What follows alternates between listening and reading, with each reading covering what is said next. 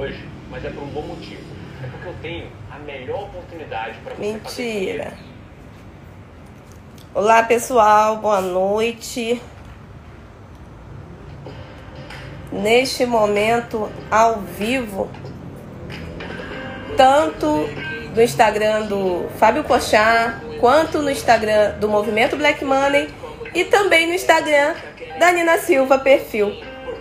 Então sejam muito bem-vindos, bem-vindas. É, hoje nós teremos alguns bate-papos e temos aí um grande convidado, muito aguardado, que é o nosso amigo Emicida. Se lógico que agora a gente está com uma musiquinha para deixar o pessoal entrando.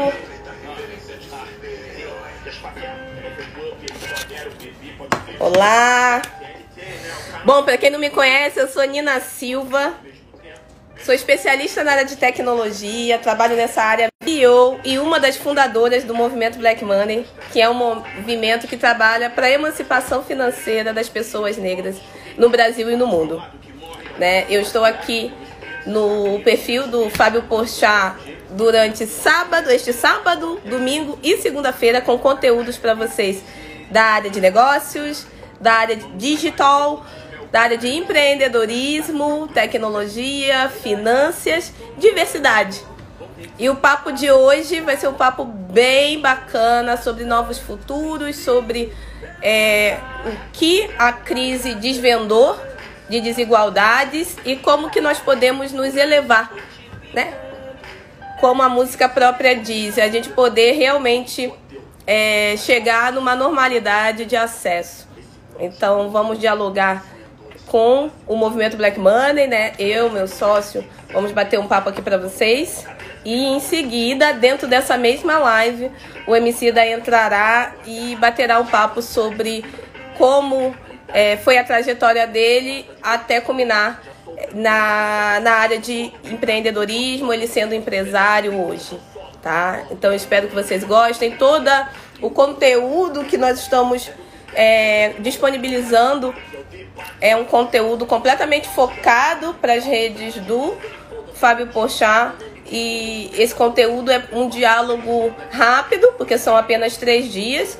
Mas a gente pede que vocês nos sigam nos nossos é, perfis particulares. Então, Nina Silva Perfil, Agradecer também a audiência que já é da Nina, que também está aqui online. É, o próprio Movimento Black Money, né? Arroba Movimento Black Money.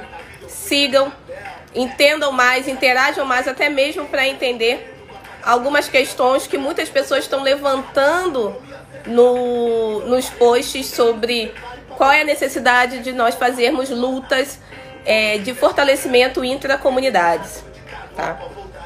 Mas eu acho que todo mundo, a galera tá, tá chegando devagar. Né? Estamos aqui, deixa eu dar um oi pro Instagram da Nina Silva. Boa noite. Sejam muito bem-vindos, muito bem-vindas. Dá um oi aqui pro Instagram do Movimento Black Money. Boa noite, pessoal. E aqui no Instagram do Pochá, é, o papo hoje vai ser por aqui, mas quando o MC entrar, ele só vai entrar pelo canal do Fábio Pochá, ele não consegue entrar nos três canais, certo? Então eu peço que quem tiver nos outros canais migrem para o canal do Fábio Pochá e possa ver o restante da, do diálogo. Tá ok? Uma boa noite, mandar um beijo aí, Mark Tawil, meu amigo, sempre presente. Já tem gente aqui, um monte de gente que, pedindo para entrar ao vivo. É, a galera tá querendo também participar, então vou pedir para vocês colocarem perguntas sobre os temas que nós vamos abordar aqui hoje. Tem uma caixinha com um ponto de interrogação. Nessa caixinha você coloca a sua pergunta e a gente tenta interagir ao máximo aqui com vocês, tá? A programação desse final de semana também contará amanhã com pitch de empreendimentos negros então, nós teremos alguns empreendedores ao vivo falando de seus negócios, de suas trajetórias. É, em seguida, na mesma live, nós teremos o nosso Conrad, vulgo Condizila, dialogando com a gente sobre também a sua trajetória e como ele construiu o império da música que é a própria Condizila, tá? Então, esse bate-papo será amanhã a partir das 14 horas, domingo a partir das 14 horas. Domingo à noite, nós falaremos de dramaturgia, de comédia e convidaremos pessoas do nosso cotidiano que são muito ativas no movimento Black Money e que nós temos um profundo apreço, que é o Rodrigo França, né, que é diretor, roteirista, escritor, participou do Big Brother, da penúltima edição. Também o Ricardo Tássilo, que é meu primo, olha o nepotismo, mas é um comediante que faz stand-up e, e, um stand-up consciente com propósito, é muito bacana. Ele vai contar um pouco da história dele e vai fazer uma sketch ao vivo amanhã às 8. E em seguida nós teremos um set de DJs convidados, convidadas, que, que poderão aí animar a nossa noite de domingo, tá ok? Então vamos, chega de papo. É, me apresentando novamente, Sonina Silva, para quem chegou agora. Sou executiva na área de tecnologia, trabalho com transformação digital, empreendedorismo, diversidade. É, sou colunista da Forbes, colunista do MIT Sloan Review, a principal revista e, e estrutura de tecnologia, né, de estudos de tecnologia do mundo. Já vou tirando aqui. Também sou uma das 19 mulheres é, homenageadas pela UOL de 2019. Então, as 19 mulheres de 2019, segundo o UOL. Faço parte desse time com muito prazer. Também faço parte da lista da Forbes de 2019 como uma das mulheres mais influentes, poderosas do Brasil. E recebi o prêmio é, chancelado pela ONU de uma instituição internacional em 2018 chamada Most Influential People of African Descent, que é os 100 maiores afrodescendentes mais influentes do mundo abaixo de 40 anos. Então fico muito feliz de com o movimento Black Money, com a minha trajetória profissional e pessoal, poder é, representar nosso, nossas vozes nesses espaços. E, e, demonstrar que tudo isso faz parte de uma caminhada que não, não faz sentido ser somente da Nina, mas uma caminhada é, construída com diversas pontes, com diversas pessoas fortalecendo. Hoje o movimento Black Money é um hub de inovação. Nós trabalhamos no fortalecimento é, nas áreas de educação, comunicação e serviços financeiros para a comunidade negra e também dialogamos com vários grupos. E são sobre esses grupos que nós vamos é, começar o nosso bate-papo hoje, falando de como na crise várias desigualdades sociais elas foram expostas. Né? Sabemos que, e espero, eu estou em casa, espero que vocês também estejam em casa, que estejam se cuidando, que tenham a vantagem social de poder estar em quarentena, coisa que muitos profissionais da área de saúde é, não possuem, mas existem vários outros profissionais que nós não é, prestamos tanta atenção, que são os profissionais dos serviços essenciais. Né? E além dos profissionais informais, empreendimentos informais que não conseguem fechar, é, simplesmente fechar suas atividades, porque na maioria das vezes não tem um fluxo de caixa para poder manter a família para o próximo dia. Então, é sobre é, esses grupos e sobre essa situação que não se faz de agora, é uma situação que vem de, de uma herança, né, uma herança de construção social, não só da comunidade brasileira, mas da sociedade no geral, mas no Brasil.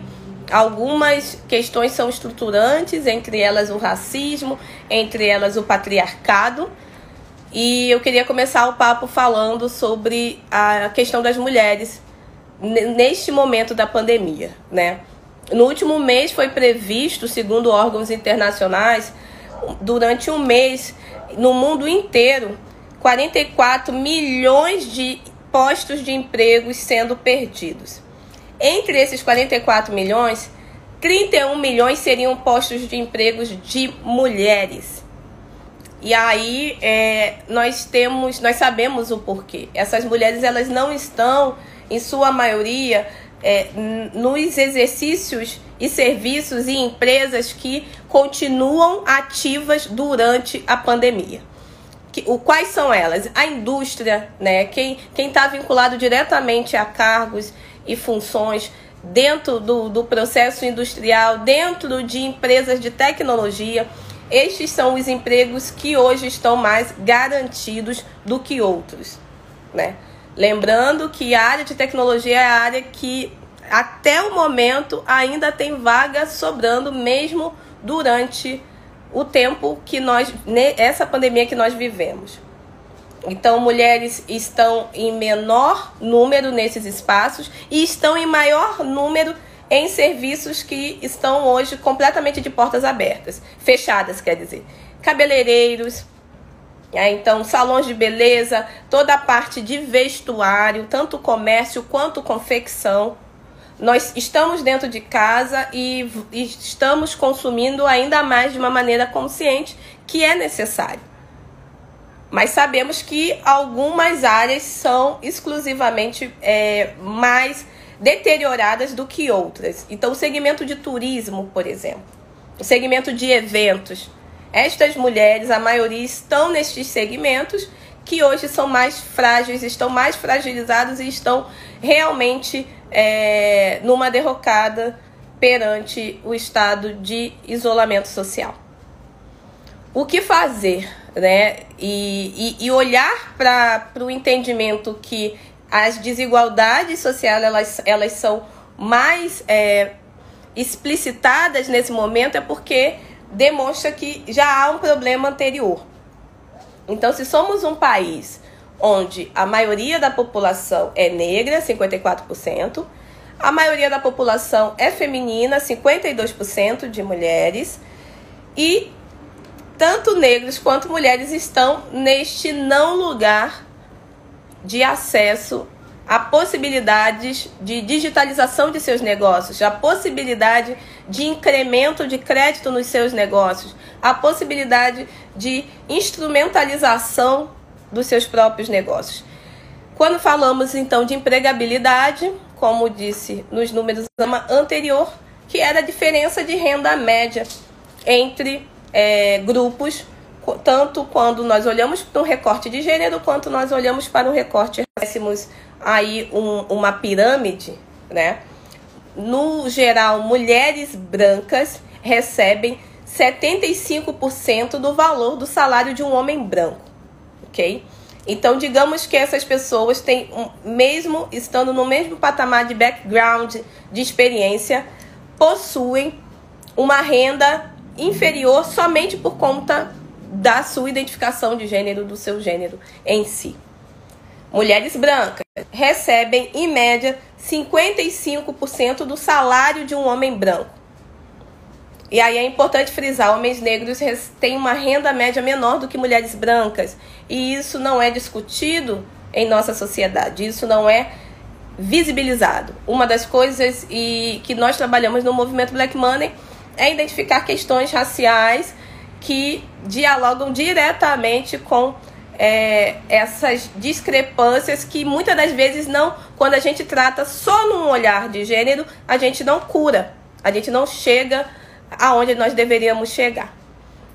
Quando nós falamos de mulheres negras, lembra-se da pirâmide. Mulheres brancas recebem 75% do salário dos homens brancos, homens negros 55%, mulheres negras 40% do salário desses homens brancos. Isso nós estamos falando de renda média.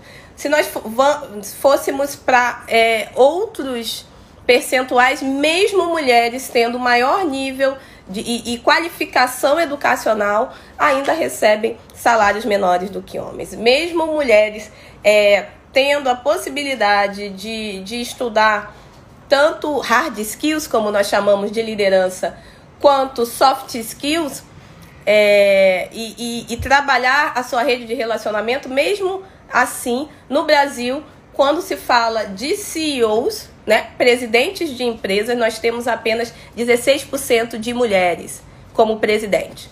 Se a gente tira as herdeiras, esse número cai para 8% das empresas têm CEOs mulheres.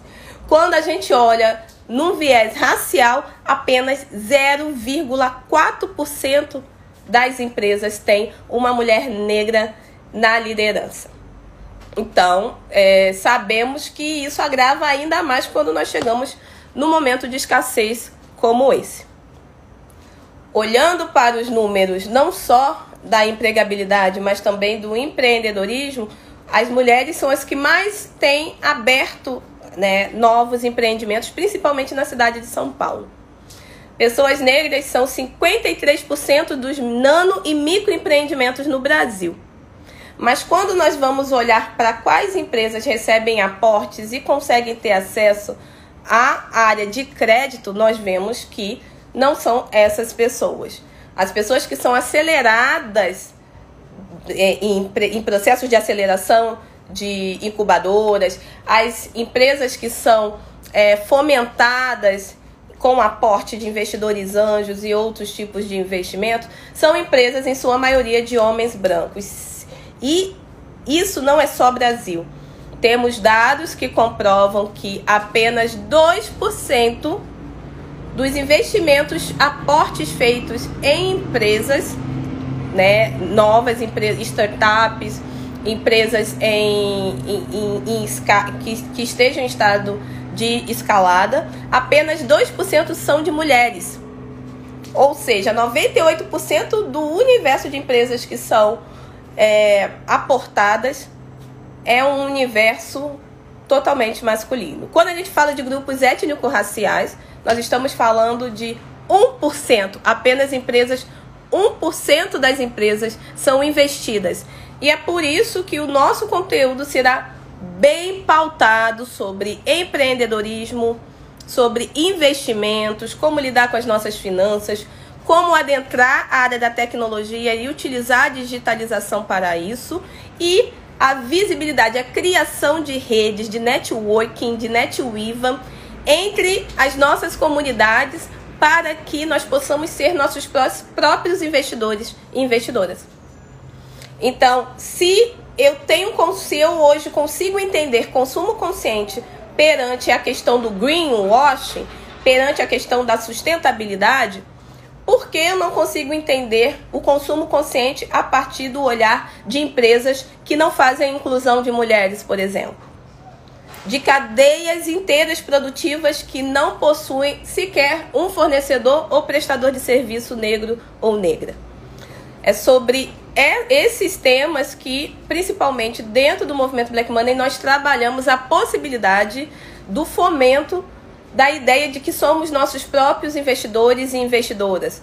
Podemos chegar no nível de fomentar e trazer possibilidades para os nano, micro e pequenas empresas darem o fôlego que nós, enquanto sociedade num todo, precisamos no Brasil. Se dentre essas realidades hoje, tanto de mulheres que estão são aí a maioria que estão perdendo seus postos de trabalho, pessoas negras que são a, que, que é a maioria que, que está com, com maior probabilidade de letalidade quando contaminada com o vírus, né? Nós vamos olhar para os serviços essenciais, quem que está na portaria dos prédios? Quem quem, quais são as pessoas que estão enquanto seguranças dos estabelecimentos? São pessoas negras. Quem são as pessoas que trabalham em serviços gerais e que não tiveram a possibilidade de é, estar em quarentena? São pessoas negras, em sua maioria, mulheres e homens negros. Quem são as pessoas que estão no caixa do supermercado? Quem são as pessoas que estão no caixa da farmácia, no balcão, no primeiro atendimento, no bom dia, boa tarde, boa noite de um balcão hospitalar, principalmente na rede pública. A população negra, é, ela precisa do sistema, é 67% da que utiliza o Sistema Único de Saúde. E também a maioria que está à margem do sanitarismo, né, fora da, da, do, das grandes é, possibilidades que hoje nós temos de prevenção contra o vírus. O lavar as mãos, e durante 20 segundos, sempre que precisar, o álcool em gel que custa 20, 30 reais. Quem são as pessoas que têm acesso a isso? Se nós falamos de uma sociedade que hoje está refletindo sobre como ser mais justa, refletindo sobre essa tempestade que está acontecendo, porque é uma tempestade, mas entender que essa tempestade, nós estamos em lugares distintos. Tem um vídeo meu na timeline aqui do Fábio Pochá falando isso. Tem pessoas que estão em iates passando por essa tempestade, tem empresas que estão faturando ainda mais, empresas que são é, white labels para e-commerce elas aumentaram, triplicaram o faturamento, porque hoje todo mundo precisa estar aqui na telinha vendendo. E quem estava desde sempre preparado, preparada para estar aqui vendendo? Não eram pessoas como, como eu. E isso que o movimento Black Money também trabalha em digitalizar, potencializar pessoas negras, mulheres ou, e de, vários grupos que queiram ter acesso às ferramentas que realmente possam elevar e trazer possibilidades de, de sair disso numa melhor normalidade, né? Porque aquele normal anterior já era um normal excludente. Qual normal que nós queremos construir? Qual futuro? Quais futuros, né? Como fala o meu amigo Tiago Matos, novos futuros. Quais novos futuros possíveis? Como trazer educação tecnológica para todas, todas as pessoas poderem ter acesso à melhor empregabilidade e não estar nesse momento sendo fechando as portas. No primeiro mês da pandemia, 100 mil pessoas foram, é, 100 mil empresas foram fechadas, segundo o Sebrae. 100 mil micro e pequenas empresas. Né? E nós sabemos que 80%, 80% dos empregos que nós né, temos aí formalizados são de micro e pequenas e médias empresas. Ou seja, o PIB necessita diretamente que esses estabelecimentos continuem abertos, continuem fu funcionando e empregando pessoas de diferentes áreas, de diferentes é, tipos de serviços, de diferentes atividades socioeconômicas. Mas eu queria convidar o Alan Soares, que é meu sócio, e que fomentou e, e, e, e, e, trabalhou a ideia do Black Money. Lógico, o Black Money, a gente vai falar um pouco mais disso. O Black Money ele não é algo novo, mas enquanto instituição ele está formatado durante há três anos aqui no Brasil. É, já estivemos em e estamos em coligação com Portugal, Moçambique, com vários países de língua portuguesa e também de língua inglesa na diáspora. Então, nós temos conexões no Canadá, nos Estados Unidos, é, na Jamaica até mesmo. Então, vocês verão também uma live aqui na segunda-feira com a Phoenix Collection. É uma marca que hoje tem três iniciativas de uma empresária angolana que saiu de Angola, foi empreender em Portugal e hoje tem lojas abertas tanto em Portugal quanto nos Estados Unidos. E trabalha diretamente com uma moda ligada à identidade africana. Vocês verão é, o quanto é, ela é jovem, promissora e, e que vem trabalhando as suas redes para esse fortalecimento de uma pessoa imigrante, que uma mulher, uma pessoa negra que conseguiu abrir iniciativas em diferentes países e ainda é, se conectando com o seu próprio propósito, ok? Mas eu vou dar uma olhadinha aqui em algumas perguntas, é, lembrando que Emicida estará aqui daqui a pouquinho conversando conosco sobre é, a trajetória dele, sobre a carreira e também por que de desenhista ele passou a compositor, cantor de freestyle, cantor, poeta, escritor e empresário. Então é sobre autonomia o papo de hoje. Aí queria chamar o Alan para se apresentar e o Alan ele é educador financeiro, trader de mercado, trabalha na, na área de mercado de capitais há mais de 10 anos. Então o movimento Black Money não, fa, não parte de um lugar sem é, experiência, falamos de tecnologia, eu trabalho na área de tecnologia há 20 anos. Falamos de empreendedorismo, nós dois já empreendemos várias vezes. Falamos de comunicação, nós somos especializados na área. É, falamos de finanças, nós temos é, hoje um, um fundador e um executor que trabalha diretamente com grandes riquezas em sua carteira. E a ideia é fazer com que essas grandes riquezas sejam realmente é, reequilibradas e que nós possamos também usufruir de uma dignidade. Né? Mas eu vou deixar esse papo um pouquinho é, mais detalhado para o Alan nos contar. Vou chegar aqui pro ladinho para o Alan poder entrar no quadro, né, gente? E chegar aqui para trás. Pegadinha do malandro. Vocês acreditavam que eu ia entrar como um convidado diretamente do meu perfil. Pode falar para mim, não foi isso que vocês pensaram? Mas não, eu tô aqui bem dourado, tava ouvindo a conversa toda e eu vou fazer um gancho sobre a conversa. Ó, só para fazer um merchan breve, quem gostou da caneca, Movimento Black Money, tem dentro do nosso marketplace. É só botar www.mercadoblackmoney.com.br. É um marketplace para empreendedores negros. Você, meu caro amigo branco, que deseja comprar, que deseja incentivar a economia negra, você pode comprar, você só não pode vender, porque no mercado Black Money é compre preto, venda para todos. Bem, me apresentando brevemente, a Nina já me apresentou aqui, meu nome é Aran, no meu perfil no Instagram é aran.soares, perfil, vocês podem me seguir lá, tem outros conteúdos também, vou falar de Black Money, mas também vou falar especificamente de finanças e negócios, que é o meu é, é a minha origem, a minha raiz veio de finanças e negócios, e eu vou falar também do campo de Black Money aqui dentro. O venho dentro do mercado financeiro já há cerca de 12 anos, na verdade. Eu comecei a estudar em 2004, comecei a trabalhar com o mercado financeiro em 2008 na época da crise do subprime, para quem já acompanha o mercado financeiro, vai entender bem como foi o caos do subprime, muito parecido com o caos que nós tivemos há cerca de dois meses atrás, com o início da Covid, só que foi um caos mais prolongado no campo da, do preço das ações e das atividades do mercado. Esse teve um caos que foi um pouco mais que a solução a pseudo-solução veio um pouco mais rápido, mais rápido, mas isso é uma coisa que a gente pode conversar em um outro momento. Hoje eu quero frisar sobre as desigualdades, tá? Até para poder justificar o como o movimento Black Money ele foi criado, eu preciso voltar a essas origens das desigualdades. Como a desigualdade ela foi fabricada.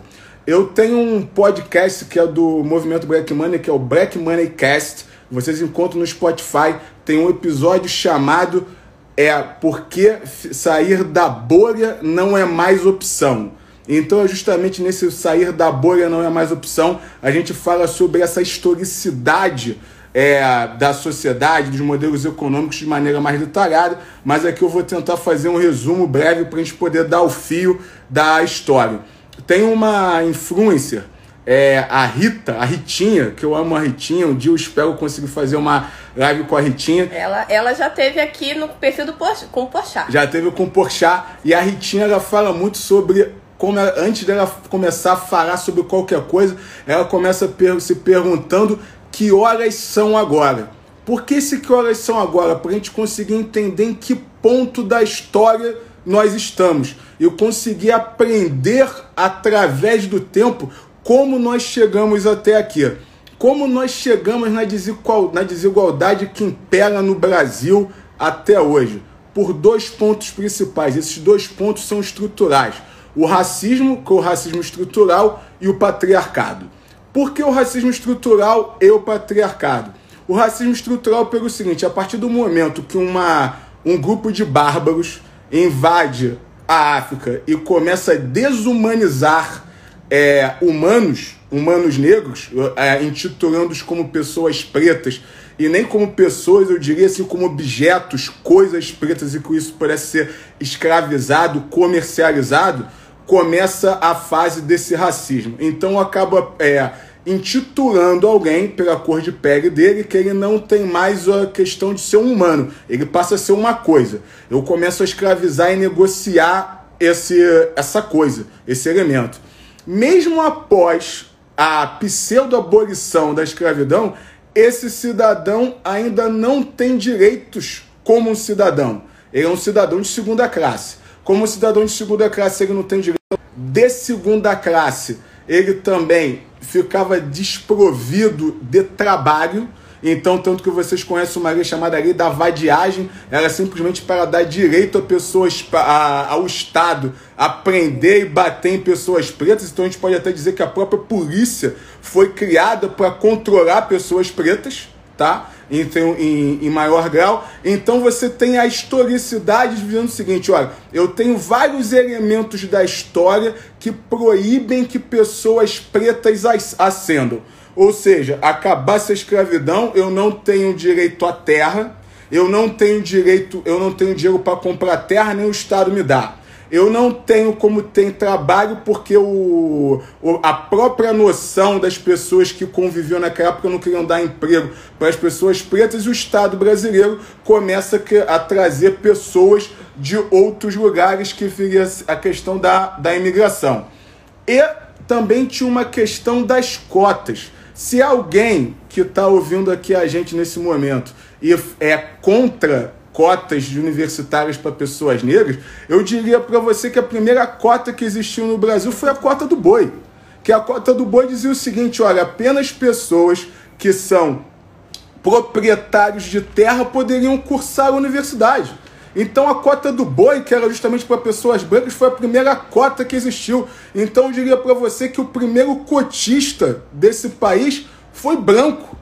E além dele ter sido cotista, ele chegou nesse país que não era dele, ele dizimou populações indígenas, tomou a terra dessa população indígena, além de trazer pessoas pretas para cá. Então eu diria que a maior parte da riqueza criada no Brasil é derivada de expropriação, é derivada de roubo e derivada de assassinato. Então a gente tem que começar por esse ponto aí que tudo começa a, a, a ser escrito, a gente tem que começar a pensar na origem e não pensar nas consequências dela. Beleza. Então esse racismo estrutural ele sempre vem impedindo que pretos pudessem. É o do patriarcado.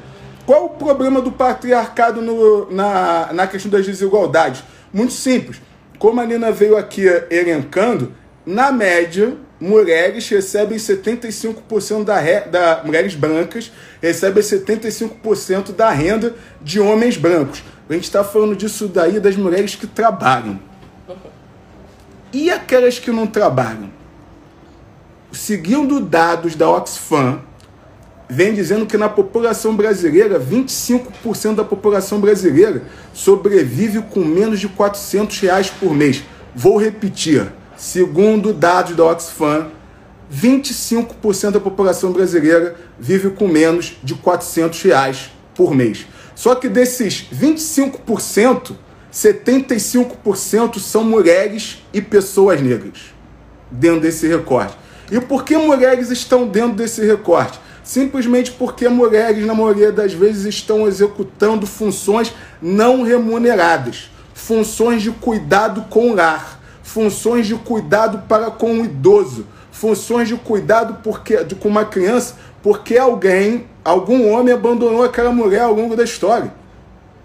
Aí eu venho dizer para vocês qual o então como é que a gente pode fazer para resolver isso? Bom, a gente tem que começar a sentar, a se organizar e começar a cobrar a solução disso a quem é dono desse dinheiro expropriado ao longo do tempo. Queria só fazer um parênteses em relação quando ele fala dessa desse não lugar é, remunerado e quando remunerado muito mal remunerado, né? Então nós estamos falando mulheres é, em sua maioria estão nos serviços domésticos, enquanto é, e isso é de, catalogado como empreendimento. Eu não sei para vocês, mas para mim nem delivery, você entregar rap, entregar Uber é, é emprego, nem é, você ser doméstica é um empreendimento, mas assim é catalogado, tá?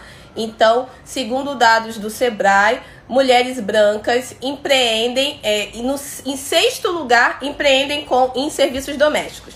Já mulheres negras, em primeiro lugar, é o principal ramo de atividade de mulheres negras no país, são serviços domésticos.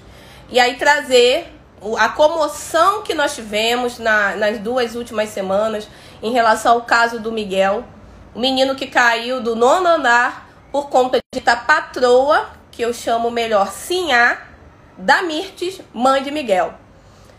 Ma Mirtes, ela foi contaminada com Covid-19 pela patroa enquanto trabalhava, não estava em quarentena, não foi liberada por essa patroa que, vamos dizer, não é uma pessoa que, que tem poucos recursos, uma vez que é a primeira dama de uma cidade, certo? Do município de Tamandaré. Segundo, essa é, essa pessoa, a Mirtes, ela era paga com o salário da prefeitura. Olha só, ela estava na folha de trabalho do funcionalismo público do, dos gabinetes lá do dito prefeito. Ou seja, eles, como o Alan falou, nós somos tão identificados como coisa, como objeto, que eles acreditam que ah, essa remuneração aqui, já que eu tenho que pagar por esse por, por esse objeto aqui, né, por, por essa que nem é pessoa para mim, eu vou tirar aqui do, do cofre público. Ou seja, é roubo duas vezes.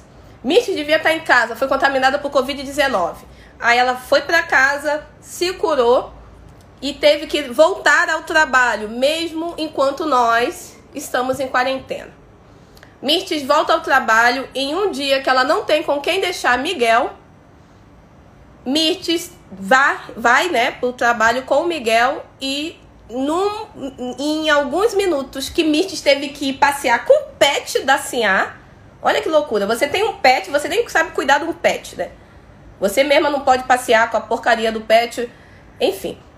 Mirtes vai, sai com o pet, a criança fica procurando a mãe e a criminosa vai coloca a criança no elevador, aperta o andar onde fica um, um lugar super perigoso com e vocês já sabem da história. Mas o importante aqui é salientar: se Mirtes não fosse mulher negra, vocês acham que Miguel estaria exposto àquela criminosa? Se Mirtes ela não seria, não teria opções de, de, de, de empregos mais humanizados do que estar ali exposta àquela família? Então, a gente precisa olhar os, os efeitos mas procurar as causas e tratar a causa e não simplesmente ficar lamentando ocorrido e compartilhando hashtags. Então, nesse ponto, a gente começa a entender que a desigualdade social, as desigualdades, sejam elas raciais ou de gênero ou de orientação sexual, essas desigualdades impostas eh, pela sociedade, elas são um dos maiores fatores de violência. Por que eu digo violência? Como a Nina bem, bem ressaltou aqui, o menino Miguel, ele morreu porque ele era filho de uma mãe preta, doméstica, porque estava trabalhando em época de epidemia, porque ela não tinha uma outra opção. Ponto. Porque aquele indivíduo que tem uma opção, ele não vai correr o risco. Então a gente tem um monte de pessoas que estão no, trabalhando no Uber, que eles estão trabalhando no, no iFood, que eles estão trabalhando no, no Rap ou em qualquer outra função no, no supermercado, porque ele tem uma necessidade de trabalhar. E nessa necessidade de estar na linha de frente, ele é o primeiro que cai.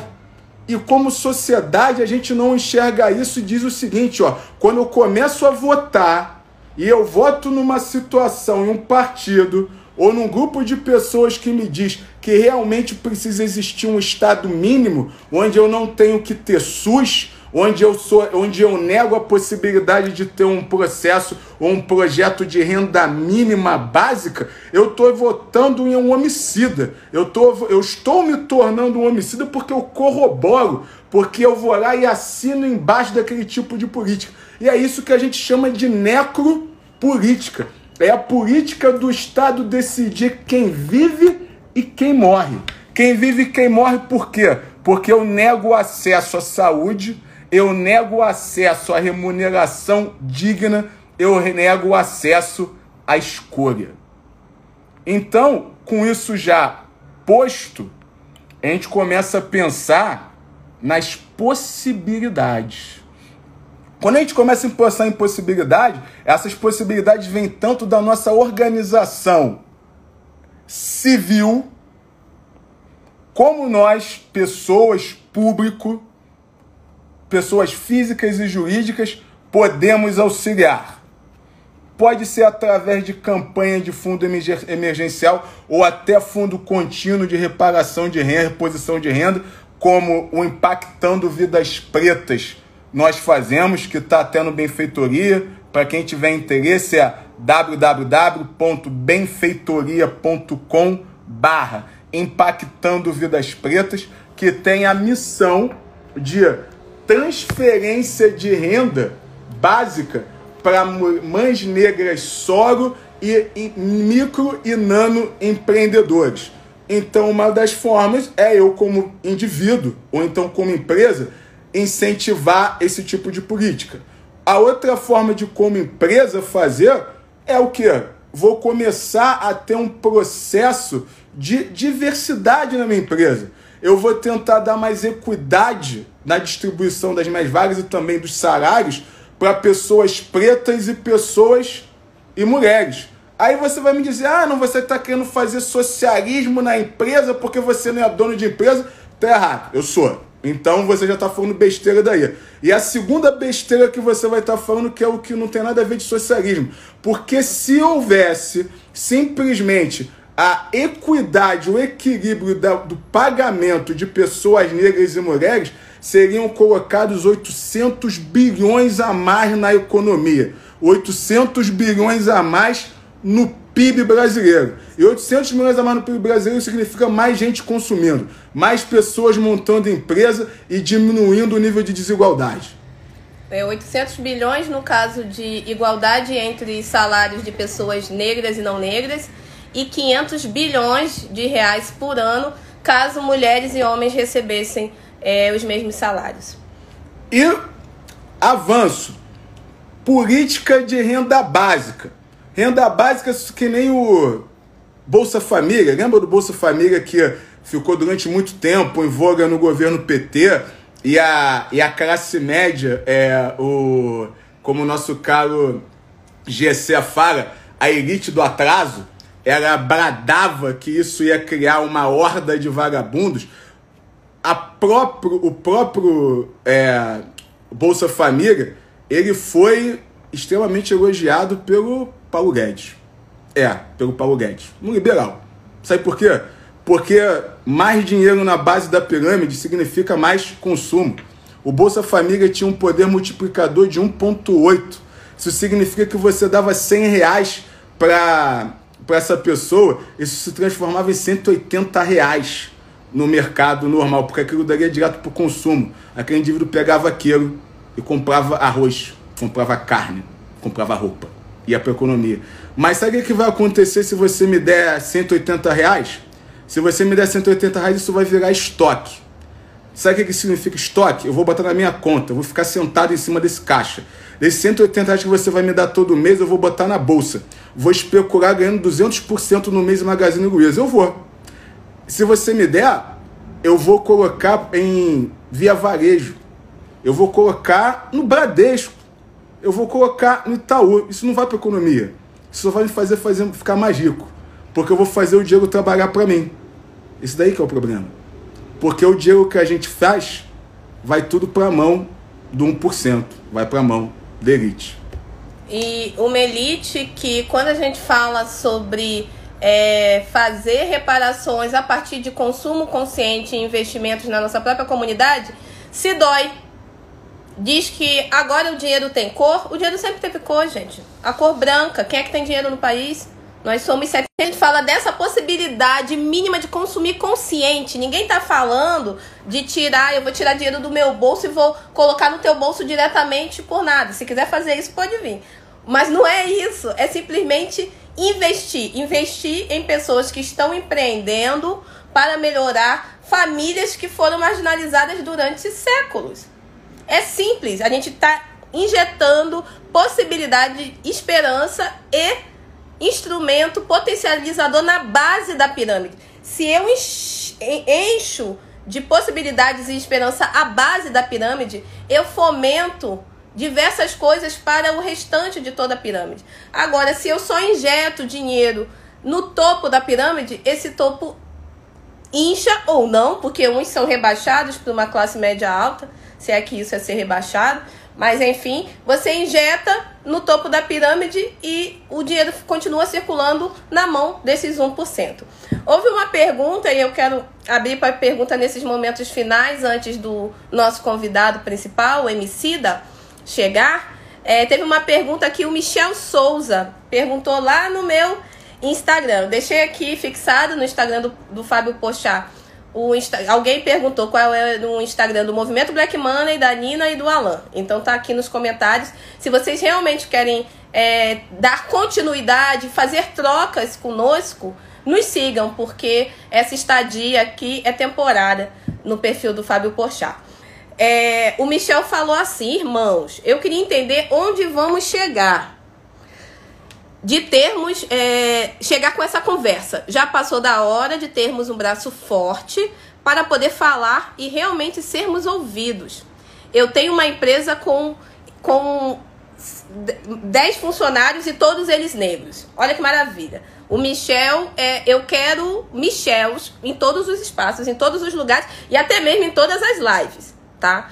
Porque, Michel, infelizmente, ainda temos uma maioria populacional questionando por que, que estamos falando sobre reequilíbrio de renda, por que estamos falando de acessibilidade de espaços.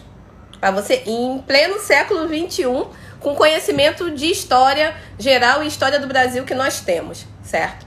Então, onde nós queremos chegar, Michel? A gente quer pessoas como você ainda mais por perto. Nós queremos que o seu negócio eleve ainda mais para você ter mais de 10 funcionários, para você ter 100 funcionários e você ter 100 famílias pretas é, sendo fomentadas, investidas e educadas a partir do da possibilidade de, de emprego digno na sua empresa. E de você também criar uma, uma rede de fornecimento preta. Então, se hoje você tem a possibilidade de empregar pessoas negras, ótimo. Qual o segundo passo? Como é que está a sua rede de fornecedores? Como que são, quem são seus clientes? Como que você dialoga com seus clientes? Você passa para eles que há um propósito no, na, no seu empreendimento? E, ou se não há esse propósito, se é uma coisa automática, como que você trabalha essa fala com a sua rede? E também consegue, consegue fomentar fornecedores negros a chegarem no patamar que você está. Como que nós conseguimos é, dar possibilidade de você chegar no BNDES tomar crédito e, e elevar ainda mais e ampliar ainda mais, ou criar franquias do seu negócio. Nós estamos aqui para dialogar sobre isso também. Mas infelizmente, ainda hoje a gente tem que ter esse papo que para você é básico, mas que para muita gente aqui é, nas três lives que estão abertas ainda é uma incógnita e que ainda falam de segregação, de mimimi e racismo reverso. É, assim, reverso capitalismo preto. E né? capitalismo né? preto, tipo, e mula sem cabeça. São três coisas que estão ali juntinhas. Mula sem cabeça, racismo reverso e capitalismo preto. Eu vou botar a quarta, que o Bolsonaro é mito. É daquele, aquelas quatro do nível do absurdo. Do nível do absurdo. Mas enfim, a gente espera, Michel, poder é, estar mais próximos. Isso. É, todas essas lives estarão salvas no, em todos esses perfis. Também esse papo estará no nosso podcast, Black Money Cash, porque todos os papos que nós temos têm propósito, todo o trabalho que nós fazemos tem um propósito e a continuidade do nosso trabalho é feita a partir de um enraizamento de autonomia da população negra. Porque é, não é por conta de Blackout Tuesday ou por conta de Black Lives Matter que hoje no Brasil foi reconhecido, mas que nos Estados Unidos é, já, já, já é ativo há muitos e, e muito tempo. Então, não, isso não é uma thread, isso não é um trend, isso é um trabalho contínuo e que precisa, sim, de pessoas negras no, no, no protagonismo, no centro das ações, mas precisamos de pessoas brancas, aliadas, que dialoguem entre si, que, que, que nós não precisemos ser expostos, expostas ao racismo de vocês e que vocês consigam é, elucidar e enegrecer a falta de letramento racial que a maioria, que é uma minoria da população que é branca no, nesse país. É, tem algumas perguntas aqui, as pessoas perguntando se a live vai terminar. A live, ela não vai terminar, só que a gente vai receber a presença do Emicida daqui a pouco. Só que o Emicida, é, ele só vai entrar na live do Porchat. Então, quem tiver na live do Movimento Black Money, quem tiver na live da Nina Silva, a nossa indicação é que vocês migrem para assistir com o Bate-papo com o Emicida. com o Emicida. Porque vai continuar isso na live da- dentro do perfil do Porchat. Mas enquanto isso, abre a caixinha de perguntas aqui do. que tá no Porchat mesmo. Vou abrir aqui no do Man. Momentos. fi- Mas é momento final, gente, que o Emicida já tá entrando. É... Tem uma pergunta aqui que eu adorei, que é da Gisele Felizardo. Gisele Felizardo, existe diferença na estrutura do racismo conforme as regiões no Brasil? Bom, sim. Na- Não vou dizer diferenças, mas conforme regiões do Brasil, nós temos menor acesso algumas, principalmente determinados diálogos e também é, determinados incentivos. Então, se você for olhar um programa como Desenvolve São Paulo, que é um programa da, né, do governo de São Paulo pra, e prefeitura para potencializar crédito a juros baixos e a Nina não recebeu nada para falar isso, tá, gente? É oportunidade, a gente tem que explicitar. Isso é do governo de São Paulo. Eu não tenho o mesmo incentivo no governo do Pará. Não tenho o mesmo incentivo no governo é, da Amazônia. Então, como que nós podemos falar para pessoas negras no Brasil inteiro, um Brasil que é um ambiente, um- uma região continental, a partir de diferenças regionais. Nós precisamos desse enraizamento das nossas origens, das nossas questões, entendermos que pessoas negras elas são impactadas como um todo em todo o mundo, haja visto as mobilizações também nos Estados Unidos. Não sei se vocês sabem, mas nos Estados Unidos negros são 13% da população. No Brasil nós somos 54%, um número muitas vezes maior. Lá nós temos uma movimentação hoje a partir do Black Lives Matter e, e- e- e houve né, o estado de sítio de diversas cidades por conta dessas mobilizações feitas por pessoas negras e, e pessoas é, não negras, né, que estão no front também dessas mobilizações. Mas lembrando que em relação a mortes violentas pela polícia, no Brasil, em 2019, nós tivemos 17 vezes mais mortes de pessoas negras por violência da polícia do que nos Estados Unidos. E nos Estados Unidos eles estão falando basta, falando chega. Então, como que a gente, nós que somos um país que temos uma especificidade ainda maior, não podemos dialogar enquanto é, movimentação transnacional? Temos questões regionais, sim, e precisamos cuidar dos nossos irmãos e irmãs que estão sem acesso a uma internet digna, que estão sem acesso até mesmo a entender o que é um auxílio emergencial. Mas nós também precisamos nos entender enquanto um único povo, porque nós somos um único povo e temos um único destino, que é a nossa dignidade humana para a elevação das nossas potências. Uma outra pergunta aqui que fizeram no do Movimento Black Money é do Renato Negrão. Renato Negrão perguntou se existe alguma plataforma local para fazer compras de empreendedores negros. Ou seja, o o Renato está querendo fazer compras intencionais. Existem várias pessoas que me perguntam o seguinte, "Alan, como é que eu consigo chegar e ajudar a diminuir a pressão ou então diminuir a, a questão da, da, da- dos negócios de subsistência da população negra, incentivar esses negócios. Compra preto, compra de pessoas negras. Aí muitas pessoas começaram a me perguntar o seguinte, Alan, entendi, quero comprar de pessoas negras, como é que eu faço? Isso vieram me perguntar pessoas negras que queriam comprar de outros empreendedores negros e pessoas brancas antirracistas que viam o seguinte, olha, eu tenho que dar o meu quinhão, eu tenho que ajudar, eu tenho que auxiliar que esses negócios prosperem, que eles saiam do nível de subsistência. Então essas pessoas brancas antirracistas também queriam comprar de pessoas, de empreendedores negros. Então nós verificamos, olha, tá faltando então uma plataforma que possa auxiliar, conectar empreendedores negros com quem deseja comprar desses empreendedores. Ou seja, nós criamos o Tinder do afroempreendedor. O mercado Black Money. O mercado Black Money é igual um Tinder. É, ó, de um lado você tem o indivíduo que quer vender, um empreendedor que quer vender. Do outro lado você tem o indivíduo que quer comprar de um empreendedor. Nesse local tem um match. É o marketplace. O mercado Black Money é um shopping virtual para empreendedores pretos. Lá você encontra cursos de yoga quemética, curso de filosofia africana, curso de inglês. Lá você encontra maquiagem para pele negra, você encontra aí pro dia dos namorados, vibrador.